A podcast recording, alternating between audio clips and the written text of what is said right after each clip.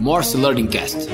Apenas alguns minutinhos para descomplicar o Tecniquez digital que você pode usar no seu dia a dia. Olá, meu nome é Camila Delira, eu sou Head de Conteúdos da Rendes e do Morse e eu estou aqui para explicar para vocês o que é SDR. Não confundir, por favor, com cão sem raça definida. Risos. O SDR é o Sales Development Representative, que é um pré-vendedor. É um cargo responsável por falar e principalmente por qualificar os leads antes de repassá-los para os times de venda. É um bom momento aqui para explicar para vocês o que é lead no contexto do marketing digital. No contexto do marketing digital, diferente do que é no jornalismo, o lead é qualquer um que entra em contato com a sua empresa por qualquer tipo de canal.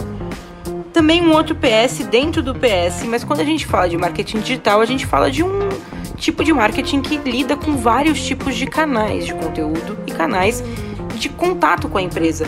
Logo, a entrada de leads ou a entrada de pessoas para falar com empresas é muito alta e nem sempre as pessoas que entram em contato com a empresa são pessoas que vão de fato converter em venda. Algumas sim, outras simplesmente querem só saber um pouquinho mais sobre o produto, outras estão em um momento que não dá para comprar agora. Então, o SDR é a pessoa que entende em que caixinha colocar cada um e para quem entregar cada lead.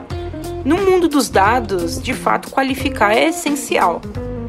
Esse cargo virou a sensação depois do Aaron Ross, autor de Receita Previsível, mostrar o quanto o SDR era importante para os processos de venda em uma empresa B2B.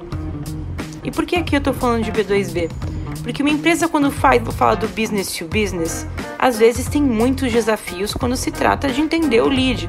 Porque assim, nem sempre o lead, nem sempre quem compra tá na mesma área de uma empresa, nem sempre quem compra quer o mesmo tipo de produto ou quer o mesmo objetivo do produto que você está vendendo. Então o SDR ele é o cara para poder acertar todos esses processos e poder fazer essa qualificação.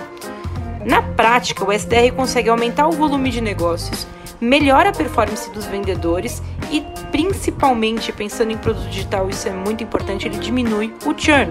Afinal, quem entra em contato com a empresa e chega, passa pelo SDR, provavelmente está muito mais qualificado para fazer uma venda no final das contas.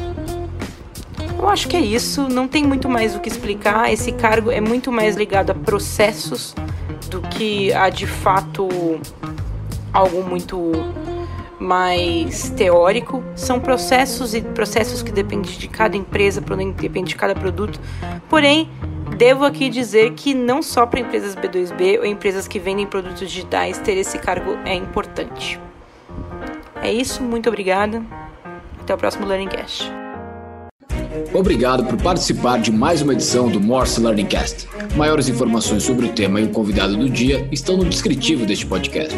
Lembrando que, assim como qualquer outro idioma, a fluência no digital também está na prática do dia a dia. Se você gostou do conteúdo e do que está aprendendo conosco, compartilhe, porque quanto mais profissionais fluentes no digital ao seu redor, maiores as chances de avançar na digitalização de seus projetos e sua empresa. Obrigado e até o próximo Morse Learning Cast.